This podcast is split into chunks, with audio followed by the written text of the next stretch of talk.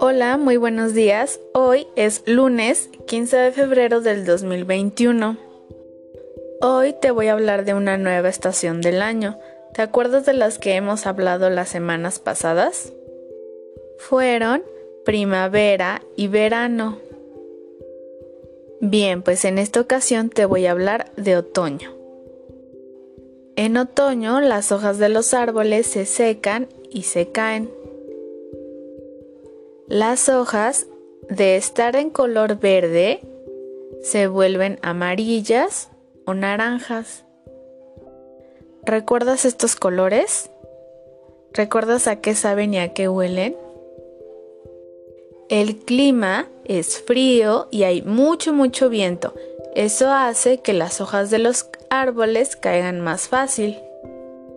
Muy bien, ahora en tu libreta vas a pintar esas hojas.